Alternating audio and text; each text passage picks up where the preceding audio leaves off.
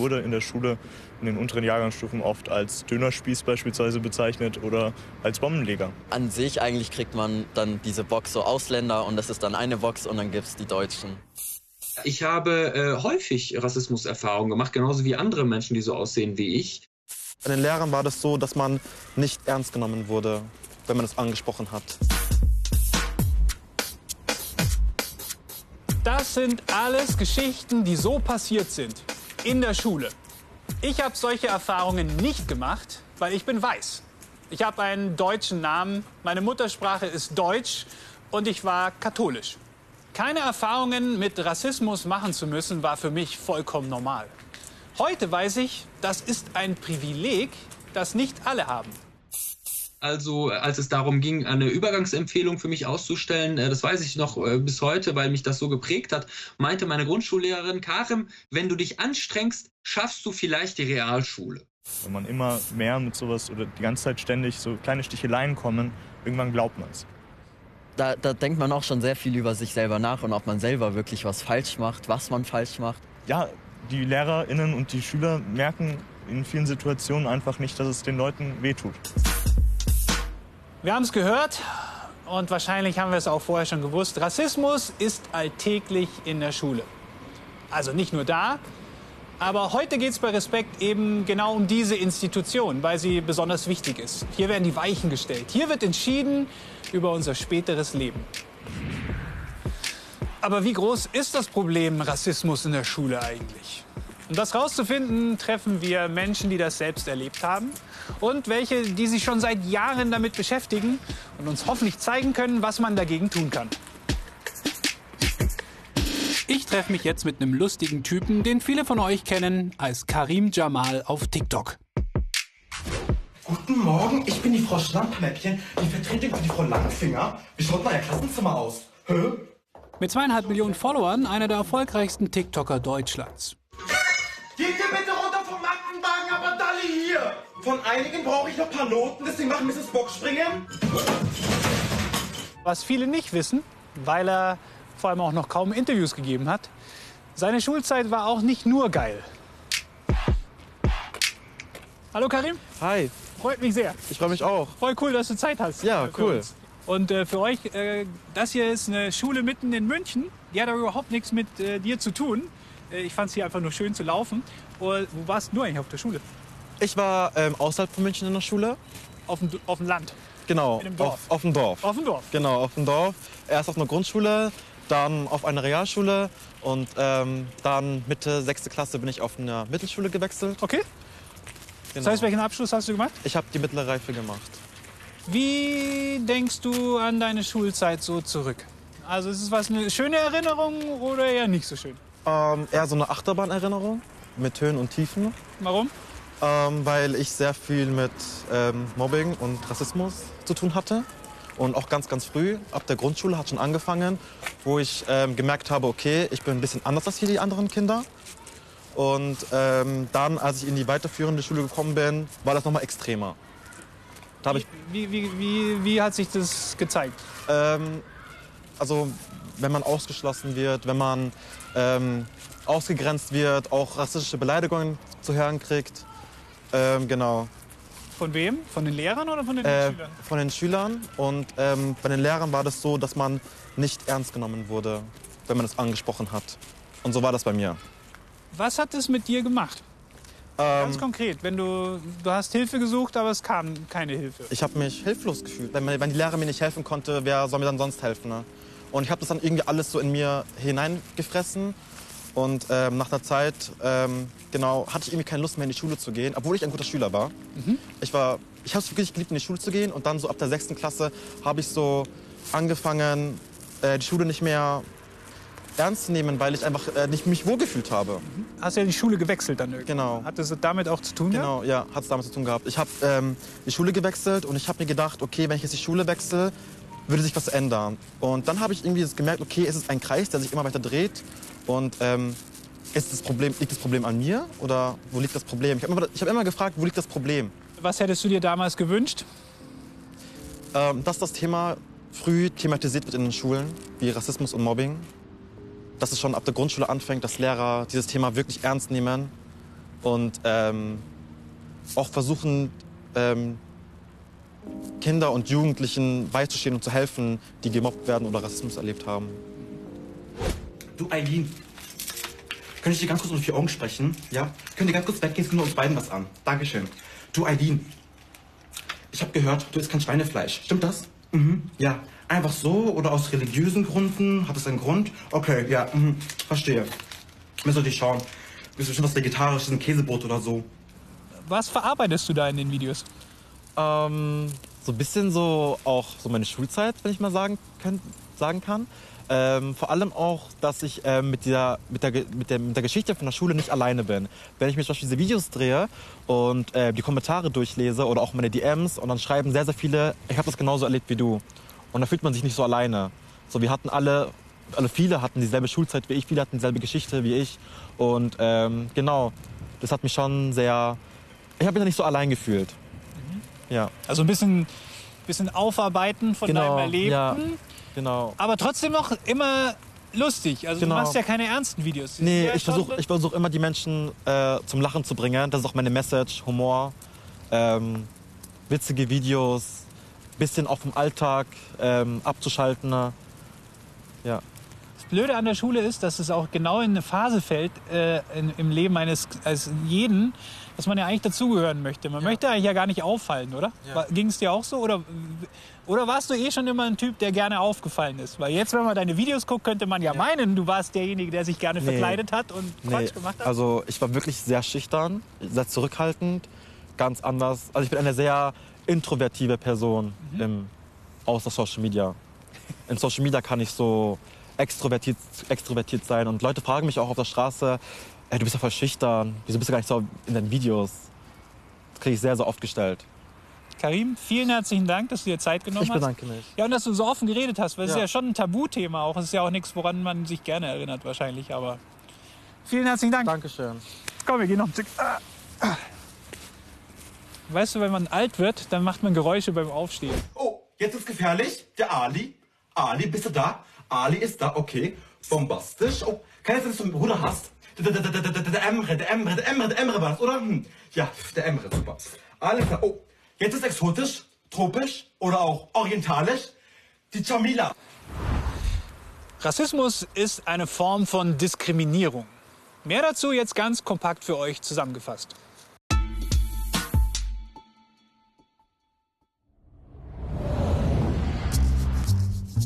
Manchmal passiert Diskriminierung ganz direkt.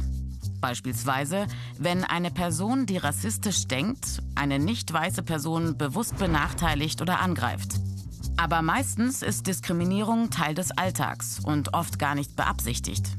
Das nennt man dann strukturelle Diskriminierung. Aber was heißt das jetzt genau? Wissenschaftler gehen davon aus, dass jede Gesellschaft gewisse Regeln und Gewohnheiten hat. Diese Regeln haben sich mit der Zeit eingespielt und werden uns oft gar nicht bewusst. Leider, denn sie benachteiligen bestimmte Gruppen bei der Verteilung von Macht, Arbeit und Anerkennung. Auch Institutionen, wie zum Beispiel Schulen oder Universitäten, funktionieren nach diesen Regeln.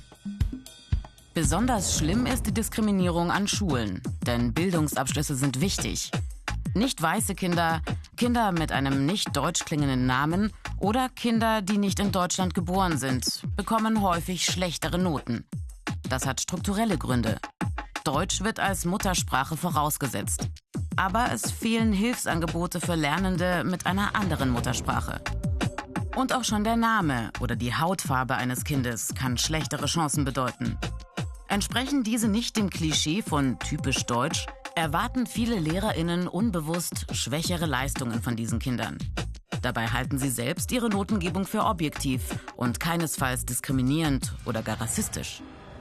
Aber wie ließe sich das ändern? Das Grundgesetz ist dazu eindeutig. Niemand darf wegen seines Geschlechts, seiner Abstammung, seiner Rasse, seiner Sprache, seiner Heimat und Herkunft, seines Glaubens, seiner religiösen oder politischen Anschauungen benachteiligt oder bevorzugt werden. Im Alltag verhalten wir uns oft deutlich anders. Genau da muss die Diskussion ansetzen, denn Gewohnheiten und Regeln, die nicht in Frage gestellt werden, ändern sich nicht. Also eigentlich wollte ich jetzt natürlich in der Schule drehen, naheliegend bei dem Thema. Allerdings äh, Ende Januar, Anfang Februar, Corona, Omikron-Welle, alles schlimm. Es ist einfach nicht möglich. Viele Schulen angefragt, alle abgesagt, geht leider nicht. Ich verstehe das vollkommen und danke für die Bemühungen. Um aber doch noch mit Schülern und Schülerinnen zu sprechen, habe ich mich mit ein paar Vertreterinnen vom Landesschülerrat verabredet. Freut mich sehr. Sie sind alle Schülersprecherinnen an verschiedensten Schulen in Bayern und sozusagen das Sprachrohr für 1,7 Millionen Schülerinnen in Bayern. Unser Thema ist ja Rassismus in der Schule. Was bekommt ihr davon mit? Also ich denke, wir können ganz klar sagen, dass Rassismus an den Schulen nach wie vor ein großes Thema ist und dass da auch noch deutlich mehr getan werden muss. Wie kriegt ihr das mit? Melden sich SchülerInnen bei euch und sagen, hey, ich habe voll Stress mit einem Lehrer oder bei mir in der Schule oder mit anderen Schülern? Wie läuft es? Ich habe schon die Erfahrung, dass dann, wenn dann was passiert, wirklich, dass dann auch die Leute auf mich zukommen und das macht mich dann natürlich auch stolz, dass ich eine Ansprechperson für meine Mitschüler sein kann. Also wenn man bei der Schulleitung keinen Anlaufpunkt gehabt hat, dann sind wir die Ansprechpartner, wenn man nicht mehr weiß, was man machen soll dann. Was könnt ihr denn machen? Also in erster Linie kann man natürlich sagen, es gibt ja Projekte wie Schule ohne Rassismus, Schule mit Courage, dass quasi einmal im Jahr von einer bestimmten Gruppe oder von der SMV ein Projekt organisiert wird zum Thema Antirassismus. Das ist natürlich der erste Schritt, der in vielen Schulen in Bayern schon umgesetzt wird. Unsere Aufgabe ist eigentlich so ein bisschen die Aufklärung einfach in Bayern voranzutreiben in puncto Antirassismus und einfach Sensibilität zu schaffen. Okay. Wie geht denn sowas? Wie kann man das machen? Also ich, dieses Logo, dieses kennt man aus der Schulaula, da hängt wahrscheinlich ein Plakat oder sogar manchmal ist es sogar noch ein festes Logo irgendwo an der und die Schule ist ein bisschen stolz. Schule ohne Rassismus gibt es aber gar nicht, oder? Nein, das auf keinen Fall. Also mit eines der größten Probleme, die wir dabei sehen, ist einfach, dass man diese Plakette ja schon bekommt, wenn man einmal im Jahr so eine Aktion startet. Das ist aus unserer Sicht einfach viel zu wenig die wir uns an der Stelle wünschen würden, ist, dass auch das Thema Rassismus noch wesentlich mehr in das Unterrichtsgeschehen mit einbezogen wird. Das heißt, dass in vielen verschiedenen Fächern, da bietet sich ja einiges an, auch über das Thema gesprochen wird, vielleicht Lektüren zu dem Thema gelesen werden oder allgemein noch viel mehr Informationen an die Schulen und an die Schülerinnen und Schüler weitergetragen werden. Wenn man das Thema Rassismus in der Schule bespricht, was glaubt ihr, ist das größte Problem? Dass Schülerinnen und Schüler oft gar nicht wissen, was Rassismus ist und Rassismus auch schon im Kleinen im Gespräch passiert und nicht nur, ähm, ja, grundsätzlich, wenn ich selber das Gefühl habe, aktiv rassistisch zu sein. Mhm. Dann, wenn man Leute darauf anspricht, kommt ja oft die Antwort, ich bin doch kein Rassist. Warum unterstellst du mir das? Vielen herzlichen Dank, dass ihr euch die Zeit genommen habt. Und äh, kennt ihr die Datteltäter bei YouTube? Den Channel von Funk? Nein? Ja? Na, so ein bisschen? Egal, gleich werdet ihr es kennen. Wir gucken uns einen kurzen Ausschnitt an aus einem äh, sehr lustigen und passenden Video von den Datteltätern. Danke euch. Okay, äh, ich hoffe, ich spreche das jetzt richtig aus. Uff. Ich heiße Ulf. Ja, äh, heute reden wir über den Zweiten Weltkrieg. Florian, das ist doch ein tolles Thema für dich. Frag doch mal deine Oma, was sie sich dabei gedacht hat. Ja, äh, letzte Woche gab es wieder einen rechten Anschlag auf Flüchtlingsheime. Florian, möchtest du etwas dazu sagen? Entschuldigung. Ich distanziere mich davon. Gar nicht. LKA anrufen. Das Video, mega sechs Minuten lang unbedingt ganz angucken, wenn Migranten das sagen, was deutsche Lehrer sagen. Im YouTube-Channel von den Datteltätern von Funk. Interessant allerdings auch 1200 Kommentare darunter. Und ein paar möchte ich euch mal kurz vorlesen. Zum Beispiel die, die Lara schreibt, dass sie damals bei Psychologie eine Klausur von ihrer Lehrerin bekommen hat und die dann in der Klasse geschrien hat, schämt euch für eure Rechtschreibung und Grammatik. Sogar die Lara hat keine Fehler gemacht. Ihr könnt euch eine Scheibe von ihr abschneiden. Und sie meinte, wahrscheinlich wird sie dann mal Reinigungskraft. Die Lara ist übrigens Deutschlehrerin geworden in der Zwischenzeit. Diese Frage, willst du nicht etwas dazu sagen? Willst du dich nicht mal distanzieren? Das ist so Alltag, dass ich nicht mehr drüber lachen kann. Büsra schreibt, erst die umgekehrte Version macht diese erniedrigende Sprache sichtbar. Diese tägliche Diskriminierung ist für viele leider Alltag. Und in jeder Schule hängt das schöne Schild mit Schule ohne Rassismus mit Courage. Also, also er hat auch gesagt, dass alle in meiner Familie Nazis wären. Och komm, also der Mohammed, der meint das wahrscheinlich nicht so. Und aller Wahrscheinlichkeit nach waren deine Großeltern auch Kriegsverbrecher. Wir sehen, das Ganze sind keine Einzelfälle. Das passiert wirklich fast jeden Tag, wenn nicht sogar jeden Tag in den allermeisten Schulen hier in Deutschland. Es ist also ein strukturelles Problem. Und darüber muss ich mit jemandem sprechen, der sich da richtig gut auskennt. Und zwar Professor Dr. Karim Faraidoni. Er äh, lehrt Didaktik an der Uni Bochum und beschäftigt sich schon seit vielen, vielen Jahren mit dem Thema Rassismus und auch Rassismus in der Schule. Äh, er berät auch die Bundesregierung und auch Schulbuchverlage. Hallo, Herr Faraidoni, grüß Sie. Hallo. Ja, äh, es ist mal gleich am Anfang. Schulbücher sind immer noch voller Rassismen. Also zumindest das N-Wort sollte doch Geschichte sein, oder? Äh, sollte Geschichte sein. Mittlerweile sollten alle Menschen begriffen haben, dass das N-Wort ein No-Go ist. Äh, leider ist das äh, nicht immer der Fall. Also ähm, Schulbücher, würde ich sagen, sind nicht äh, von äh, A bis Z rassistisch, aber es gibt rassismusrelevante Bilder, rassismusrelevante Statistiken, rassismusrelevante Texte. Können Sie uns irgendein Beispiel geben, ein konkretes? Naja, wenn äh, in Schulbüchern äh, über Afrika beispielsweise in einem Kapitel im Geografie-Schulbuch äh, Afrika dargestellt wird, äh, in dem äh, nur wilde Tiere dargestellt werden, in dem Lebenhütten dargestellt werden, in denen Kindersoldaten dargestellt werden. Wir bekommen immer nur das Gleiche vorgesetzt. Auch SchülerInnen bekommen nur das Gleiche vorgesetzt. Lehmhütten, Barfüßigkeit, sinnlose Kriege, Kindersoldaten. Und ich würde mir wünschen, dass Afrika in der Vielfältigkeit dargestellt wird, wie auch beispielsweise Europa oder Nordamerika dargestellt wird. Okay. Wir reden gleich noch weiter. Wir haben erstmal für euch kurz und knackig ein paar wichtige Zahlen zu Rassismus in der Schule zusammengefasst.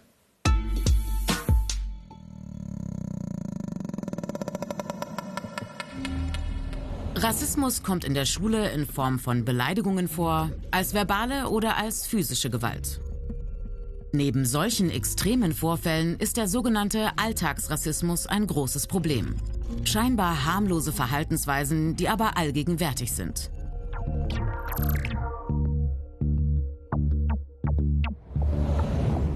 Wissenschaftlerinnen warnen vor sogenannten Mikroaggressionen, englisch Microaggressions. Die haben eine enorme Wirkung. Mikroaggressionen sind zum Beispiel verächtliche Blicke, ausgrenzendes Verhalten, eine abwertende, aggressive Sprache. Auch wenn die Ausgrenzung scheinbar harmlos daherkommt, hat sie gerade bei Kindern und Jugendlichen oft fatale Folgen, vor allem wenn sich solche Erfahrungen wiederholen. Sie können die Entwicklung der Persönlichkeit gefährden und das kann Auswirkungen auf das spätere Leben haben. Zum Beispiel mangelndes Selbstbewusstsein, oder ein Zurückstecken bei den beruflichen Zielen und der Berufswahl. Mikroaggressionen, vor allem wenn sie immer wieder geschehen, schädigen die psychische und körperliche Gesundheit. Rassismus und Diskriminierung gibt es nicht nur unter Schülerinnen. Auch Lehrkräfte verhalten sich manchmal rassistisch und diskriminierend. Oft geschieht das unbewusst. Auslöser können die Haut- und Haarfarbe sein oder auch ein vermeintlich ausländischer Name. Manche Lehrkräfte glauben, dass diese Schülerinnen weniger leisten können. Selbst wenn diese Vorurteile der Lehrkraft nicht bewusst sind, die Folgen für die betroffenen Schülerinnen sind dramatisch. Ein Beispiel. In einer Studie wurden angehenden Lehrkräften Diktate von Schülerinnen vorgelegt darunter einige mit gleicher Fehlerzahl, mal mit deutschem, mal mit ausländischem Namen.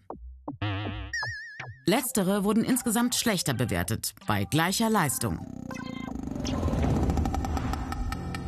Auch erhalten Schülerinnen, die als nicht deutsch gesehen werden, seltener eine Gymnasialempfehlung, trotz gleich guter Eignung. Die Folgen von Stereotypen, also pauschalen Zuschreibungen und Klischees, sind enorm. Wenn Menschen immer wieder erfahren, dass sie in Schubladen gesteckt werden, kann es passieren, dass sie in ständiger Reaktion auf diese Stereotype leben. Ein Gefühl der Bedrohung. Die Betroffenen verändern ihr Verhalten aus Angst, nur auf Basis dieser Zuschreibungen gesehen zu werden. Bei Schülerinnen kann diese Bedrohung dann zu einer tatsächlich verminderten Leistung führen. Wichtig ist also einerseits das Starkmachen derjenigen, die von Rassismus betroffen sind, und andererseits, dass diejenigen, die rassistisches Verhalten mitbekommen, das auch erkennen, ansprechen und dagegen vorgehen. Wenn man jetzt mal, wir haben auch gerade schon gehört und während der Sendung auch schon öfter, dass es verschiedene Formen von Rassismus an der Schule gibt.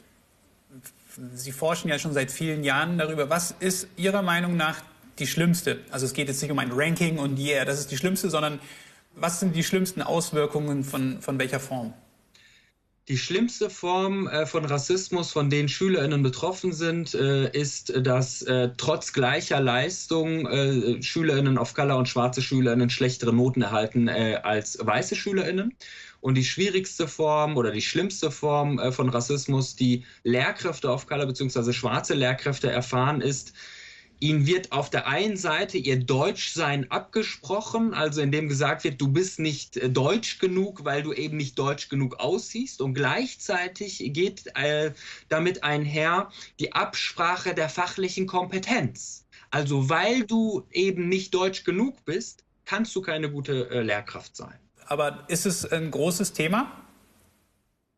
Also ich habe ja selber dazu meine Doktorarbeit geschrieben zum Thema Rassismuserfahrung von Referendarinnen und Lehrkräften mit sogenanntem Migrationshintergrund und ich konnte ermitteln, dass auch im Lehrerinnenzimmer ganz äh, viele rassismusrelevante Dinge passieren. Also beispielsweise hat mir eine Lehrkraft gesagt, die beiden, äh, also er war in einer äh, mit einer anderen Lehrkraft im Lehrerinnenzimmer, die beiden sich, haben sich in einer nicht deutschen Sprache unterhalten. Eine dritte Person kam dann rein von außen, hat das gehört, hat dann gesagt, hört sofort auf, diese Sprache zu sprechen sprechen. Ich verstehe das nicht, ich möchte das auch nicht. Sprecht gefälligst Deutsch. Dann sagt die angesprochene Lehrkraft, Moment mal, die Spanisch-Lehrkräfte sprechen doch auch manchmal Spanisch miteinander. Hast du das denn nicht gehört? Dann sagt sie, Spanisch ist auch was anderes. Sie waren ja selber sechs Jahre Lehrer. Ähm, tut man den Lehrern auch Unrecht, wenn man sagt, äh, Rassismus an der Schule von Lehrern gegenüber Schülern äh, ist, ist ganz, ganz furchtbar? Also ich würde das gar nicht so defizitorientiert betrachten, sondern es geht darum, den Lehrkräften äh, beizubringen, wenn ihr euch mit dem Thema Rassismus beschäftigt, dann werdet ihr Dinge sehen lernen, die ihr vorher nicht wahrgenommen habt dann werdet ihr sensibler für beispielsweise eure Schulbuchtexte. Denn was ist mit den Leuten, die jeden Tag Rassismus erfahren? Den tut man Unrecht. Und was ist mit weißen Leuten, die von sich selber wahrscheinlich glauben, sie hat nichts mit Rassismus zu tun und die von sich selber glauben, wenn man in unserer Gesellschaft es nur will, dann schafft man es auch. Das ist ein Trugschluss. Und zudem Rassismus ist nicht vereinbar mit den Schulgesetzen unterschiedlicher Bundesländer und auch nicht vereinbar mit dem Grundgesetz. Das heißt, Lehrkräfte müssen sich gegen menschenverachtende Dinge äh, einsetzen. Herr Ferraidoni, vielen herzlichen Dank für dieses äh, ausführliche Interview und äh, vielen Dank für die vielen Informationen.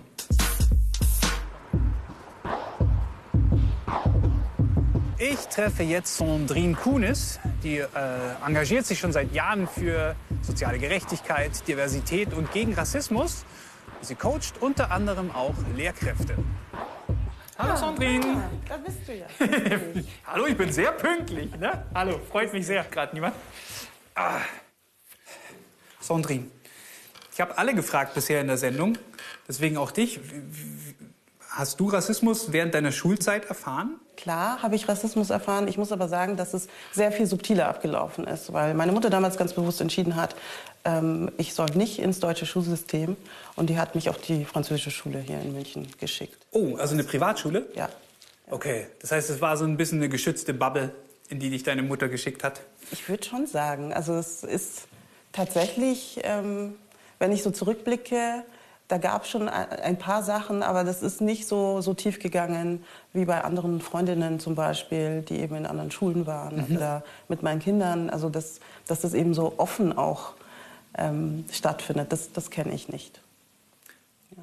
Sind deine Kinder dann auch auf einer französischen Privatschule? Oder? sind sie nicht, nein. Also wir haben hin und her überlegt, aber ähm, naja, wir müssen ja auch die Systeme verändern. Ne? Also wenn du jetzt mal allein die Zeit anguckst, seit du in der Schule warst und heute, du kennst es jetzt dann anscheinend ja auch von deinen Kindern, wie das Schulsystem mhm. so ist, hat sich da schon viel getan, was das Thema Rassismus angeht, oder sind wir da noch ganz am Anfang? Einerseits wird immer wieder reproduziert, immer wieder Fälle, wie vor 30 Jahren würde ich jetzt sagen, ne? also wo du einfach merkst, okay, da ist gar nichts passiert, das wird immer noch auf die gleiche Art und Weise diskutiert, das wird auf die gleiche Art und Weise zum Beispiel die Verwendung von rassistischer Sprache verteidigt, vehement ähm, und gleichzeitig gibt es aber auch immer mehr Lehrkräfte und pädagogisches Fachpersonal, die sich mit diesen Themen ganz bewusst auseinandersetzen wollen und ähm, ihre Strukturen ähm, verändern wollen ne? mit diesem Wissen, dass sie sich dann eben auch aneignen. Was eben schwierig ist, ist, dass es nach wie vor fakultativ ist. Ne? Also mhm. wir haben sozusagen nichts Vorgegebenes als Teil der Ausbildung, als Teil des Studiums. Und das ist, glaube ich, auch ein ja, großes Hinderungsmoment, ähm, dass da vielleicht auch schneller was passiert. Also wenn ich jetzt so zusammenfasse, würde ich sagen, es gibt noch viel zu tun, aber es ist auch keine hoffnungslose Geschichte. Woran muss man jetzt als erstes arbeiten? Naja, ich glaube, wir haben ja nach wie vor einfach ein strukturelles System. Ne? Also die Forderung ist ja nicht neu, dass das eben auch Teil des Curriculums wird, dass manche Bilder nicht mehr ähm, reproduziert werden, dass die kompletten Unterrichtsmaterialien gesichtet werden, angepasst, ausgetauscht, ergänzt, erweitert und so, und so weiter und so fort. Ähm, dass es im, im Raum Schule eben auch Räume dafür gibt, über diese Erfahrungen zu sprechen, sich zu beschweren, dass es da ne, ganz klare Verfahren gibt, ähm, wo auch Lehrkräfte sich Rat holen können, wo sich SchülerInnen Rat holen können. Ähm, also all das fehlt ja momentan. Wir haben das allgemeine Gleichbehandlungsgesetz, das schützt aber den Lehrkörper, das gilt nicht für die SchülerInnen. Also wenn dann was passiert, ganz faktisch konkret, so haben wir eigentlich noch keine recht, rechtliche Handhabe, das bis zum Ende durchzudeklinieren. Sondrin, vielen, vielen herzlichen Dank, dass du dir Zeit genommen hast und toi toi toi für deine weitere Arbeit mit den ganzen LehrerInnen. Ja, dass dabei was rumkommt am Ende. Danke dir, Rainer, auch schön, ja. dass du vorbeigekommen bist. Ciao, ciao. Also, die Schule ohne Rassismus, die gibt es nicht. Das ist ein trauriger Ist-Zustand. Klar, es gibt engagierte LehrerInnen und SchülerInnen und so eine Plakette in der Aula.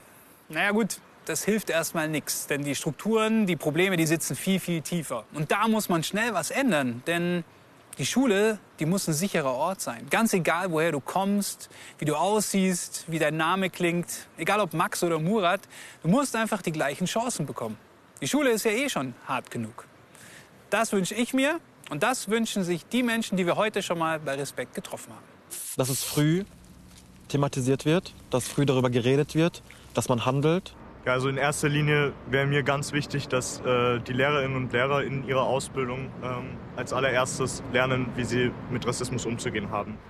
Ich würde mir eine Politik wünschen, der dieses Thema sehr viel wichtiger ist. Ich glaube, es ist sehr wichtig, ganz früh anzufangen und anzusetzen, Kinder darüber zu belehren, was Rassismus ist und wie man damit umgeht. Ich wünsche mir, dass das Thema Rassismus an den Schulen sehr viel mehr und auch sehr viel offener behandelt wird, sodass da auch dieses Tabu von diesem Thema wesentlich mehr weggeht und die Schülerinnen und Schüler und auch die Lehrerinnen und Lehrer sensibler sind, sodass wir dann langfristig in der Zukunft tatsächlich von einer Schule ohne Rassismus sprechen können.